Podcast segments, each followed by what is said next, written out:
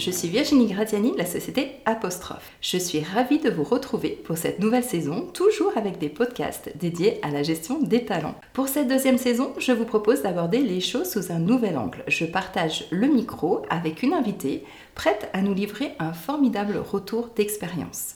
Aujourd'hui, j'ai le plaisir d'échanger avec Aurore Bévalo, psychologue, coach et formatrice spécialisée dans la gestion des conflits au sein de la société Maz Partners. Bonjour Aurore. Bonjour Virginie.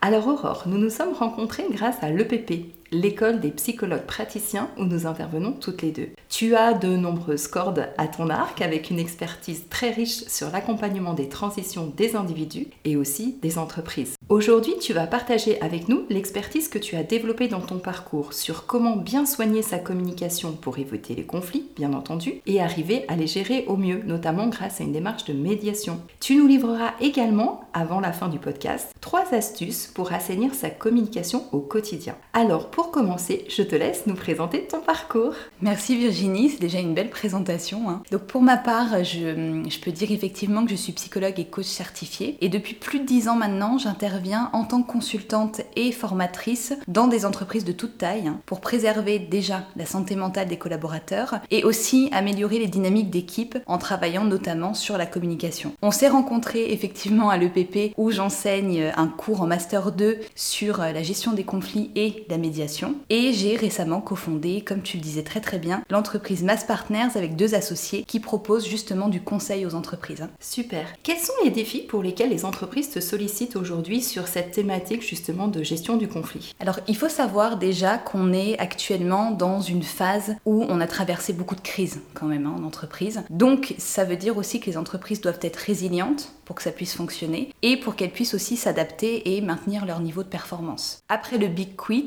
on parle aussi de quiet quitting et maintenant même de résentéisme. C'est quand même euh, intéressant tous ces mots-là qui arrivent autour de, ce genre de, de problématiques justement en entreprise. Et les clients donc avec lesquels je travaille, ils ont besoin de mettre en place ce climat de travail sain et efficace pour conserver leurs salariés et leurs performances. Il faut savoir aussi qu'aujourd'hui on a quand même quatre générations qui cohabitent hein, dans l'espace de travail entre les baby boomers, les générations X, Y, Z et bientôt même la génération alpha, on a des codes et des habitudes et des cadres de référence pour chacune de ces générations. Hein. Si tu parles aujourd'hui à un salarié de 50 ans et plus par exemple, peut-être qu'il te parlera de son attachement à l'entreprise et de sa loyauté. Et encore une fois, hein, je dis peut-être parce qu'il faut aussi parler en fonction des individus. Moi j'aime pas trop mettre tous les gens dans la même case, mais on peut constater ces différences. Alors que sur les générations Y, Z, surtout Z, hein, on voit le travail un peu plus comme un moyen de parvenir à un certain niveau de liberté. Moi j'en entends plein qui me disent bah, je vais travailler un ou deux ans pour mettre de l'argent de côté, faire le tour du monde. Donc tu vois bien que face à ces différences finalement, on va pas juger mais il faut juste se dire que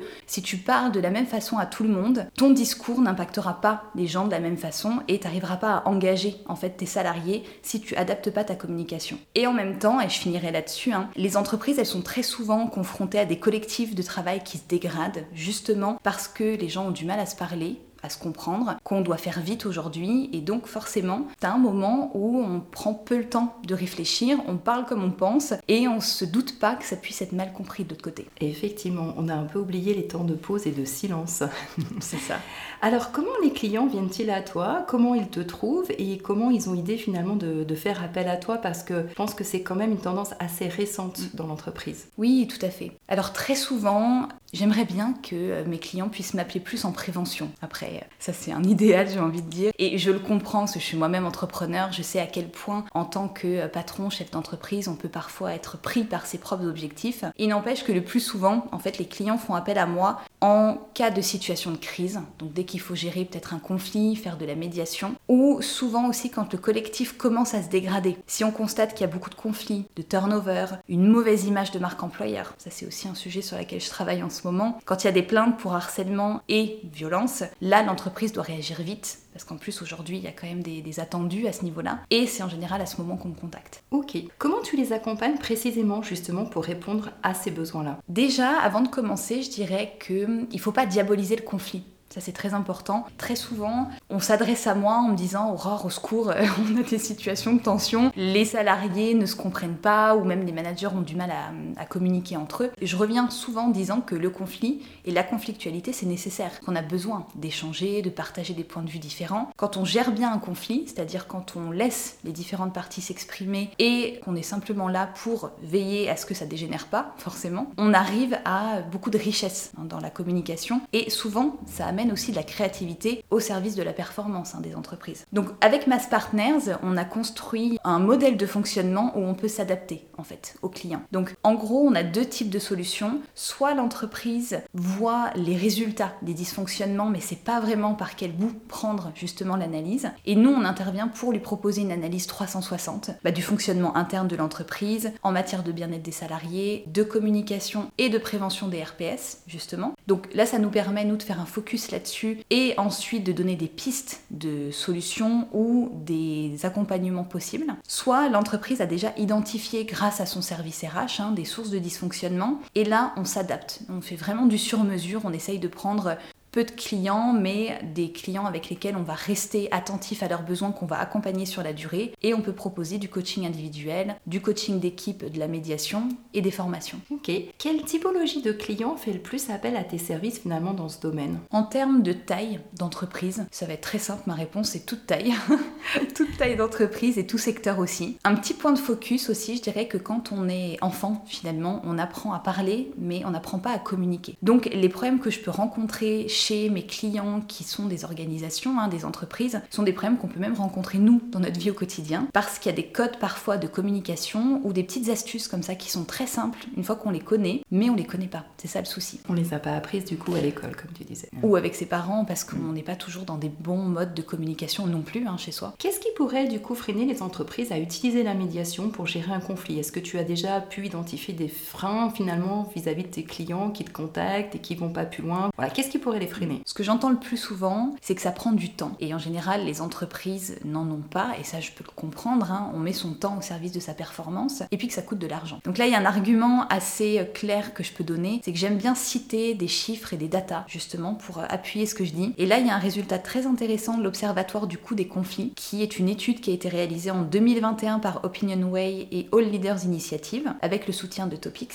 En moyenne, cette étude montre qu'un salarié va passer 3 heures par semaine semaine à gérer des conflits. Donc ça fait 20 jours par an à peu près. Donc à peu près un mois pendant lequel le salarié, on est, on est vraiment d'accord là-dessus, hein, ne n'est pas au service de la performance de l'entreprise parce qu'il passe juste son temps à gérer la communication. Chez les encadrants, attention, hein, ça augmente. On passe à 4 heures par semaine, ça fait quand même 26 jours par an. Et chose très intéressante, ces chiffres sont nettement diminués chez les interrogés qui sont en grande sécurité psychologique. Ça veut dire quoi? Ça veut dire que chez ces personnes qui se sentent écoutées, comprises et qui sentent qu'elles ont le droit à l'erreur, donc ils peuvent communiquer librement, eh bien on passe à 1,6 heures par semaine seulement. Donc 10 jours. Après c'est logique, hein, tout ne peut pas être parfait, mais 10 jours par an, je pense que c'est acceptable, contrairement à l'autre chiffre que j'ai donné. Donc je pense que c'est intéressant d'évoquer les choses plus en termes de prévention et de se dire que tout ce temps qu'on prend à ce moment-là, mais c'est du temps gagné pour une longue période après. Comme un investissement finalement sur la future performance. C'est ça. Combien de temps dure un accompagnement en moyenne quand tu utilises tes services au sein des entreprises? Comme on fait du sur-mesure, encore une fois, ça dépend. Je pense que c'est la phrase que mes clients entendent le plus. Ça dépend. Je pense qu'en fonction des structures et du nombre de salariés visés par l'accompagnement, il faut, il faut vraiment moduler le temps que je vais donner, mais il faut compter minimum deux mois quand même pour mettre en place euh, l'accompagnement. Un peu plus si on a une analyse 360 à faire, mais on peut partir déjà sur minimum deux mois. Et avec Mass Partners, ce qu'on fait, c'est qu'on met un point d'honneur à réaliser une analyse qui débouche sur des axes de solutions concrètes. Ensuite, on accompagne le client, s'il est d'accord, bien sûr, hein, dans la mise en place de ces conseils-là, de ces solutions-là. Et l'idée pour moi, c'est de pouvoir être un partenaire de confiance pour mes clients qui s'appuient sur moi, qui me recontactent s'il y a le moindre souci dans ce qu'on a pu évoquer ensemble, pour qu'ils puissent reposer sur ce que je leur propose. Ok, du coup, donc il y a deux parties, on va dire ça comme ça, la partie diagnostic et la partie suivi euh, suite aux recommandations. Quel est le coût euh, pour chacune des parties? Ça, c'est sur devis, encore une fois. en fonction de la taille et de ce qui est souhaité par le client en termes d'analyse. Ok, et sur la partie accompagnement, formation, j'imagine que là, il y a une prise en charge OPCO possible? C'est possible. Alors, on peut s'adapter euh, au client en fonction de ses besoins. D'accord. En cas de besoin, du coup, comment faire le premier pas pour démarrer un accompagnement avec toi sur ce sujet Le plus simple, ça reste de me contacter soit par mon site internet euh, Maz Partners ou euh, dans les qui suis-je, il y a tous les détails sur qui nous sommes, ou mon LinkedIn. Mhm. Ok. Alors, avant de nous laisser, Aurore, quelles sont les trois astuces que tu peux nous donner justement pour assainir sa communication au quotidien? Alors, tu vas voir, et vous allez voir d'ailleurs, que ce sont des astuces auxquelles on ne pense pas toujours et qui sont pourtant à la base d'une communication euh, saine. Déjà, la première chose, c'est de faire attention aux négations. On l'entend souvent et c'est vrai, le cerveau ne retient pas vraiment les négations. Ce sont des tournures de phrases et on les utilise beaucoup en français, on adore ça, qui sont trop complexes pour le cerveau. L'exemple que j'adore, c'est quand je vais chez mon dentiste, parce que j'aime pas vraiment le dentiste, le pauvre. À chaque fois, il me dit Mais ne vous inquiétez pas, ça va pas faire mal. Mais c'est terrible en fait cette phrase. Parce que si on enlève toutes les négations, ça fait Inquiétez-vous, ça va faire mal. Et moi, je me sens effectivement mal quand il me dit ça. Si à la place de ça, il avait simplement dit quelque chose comme Rassurez-vous, ça va bien se passer, bah vous voyez, tout de suite, il y a quelque chose qui change en fait et on s'apaise. Donc faites vraiment attention, comme quand on peut dire à quelqu'un qui a rendu un travail par exemple, c'est pas si mal. Bah non, si c'est bien, c'est bien. Et ça fait vraiment pas le même effet. Ça, on a du mal hein, en français. Hein. Le c'est pas si mal, euh, on a vraiment du mal euh, culturellement. En fait, c'est un petit travail, mais effectivement, quand on prend cette habitude-là, même pour nous-mêmes, parce que notre cerveau s'entend parler, un peu comme euh, tout, ce qu'on peut faire, euh, OK Google, etc.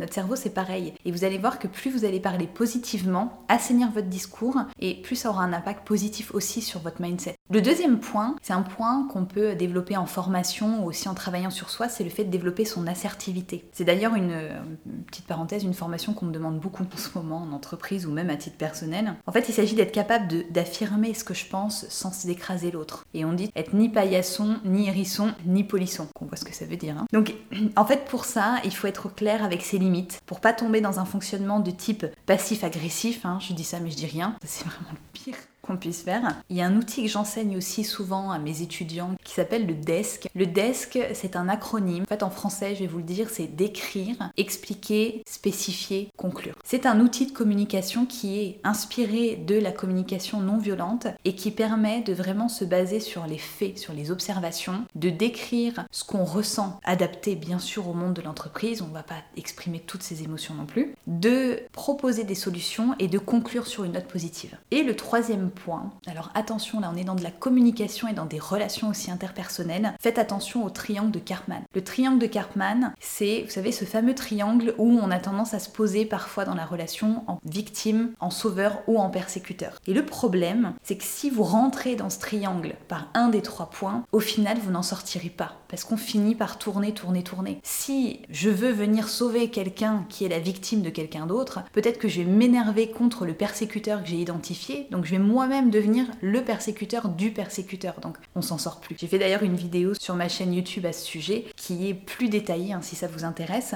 Et il y a une solution efficace pour remédier à ça, c'est d'entrer dans un autre type de triangle qui s'appelle le TED. Le TED ça veut dire The Empowerment Dynamic. En fait, chaque position on peut la remplacer par une position plus saine. Pour faire simple, au lieu de passer pour un sauveur, je peux être le coach, je peux être celui qui va aider les gens à trouver leurs solutions. Quand je me positionne trop souvent en victime, je peux être créateur de mes propres solutions plutôt que de toujours me justifier en disant que j'ai pas de chance. Et quand je suis persécuteur, quand j'ai un peu trop tendance à pointer du doigt ce que les gens font mal, je peux essayer d'aller vers un fonctionnement où je vais plutôt challenger les gens plutôt que de les pointer du doigt. Ok, super, c'est très riche et très intéressant Aurore, je te remercie pour ce partage. Mais écoute, c'est avec grand plaisir, c'est moi qui te remercie pour ton invitation. Bien entendu, tu l'as dit, tu restes disponible pour répondre aux questions. Vous pouvez également nous laisser un commentaire sur la page du podcast ou nous contacter directement par email ou encore remplir le formulaire sur notre site apostrophe.fr. Merci à tous, j'ai hâte de vous retrouver pour notre prochain podcast. Retrouvez aussi toutes nos ressources sur apostrophe.fr onglet ressources. Je vous dis à bientôt. Au revoir. Au revoir Virginie et au revoir à tous.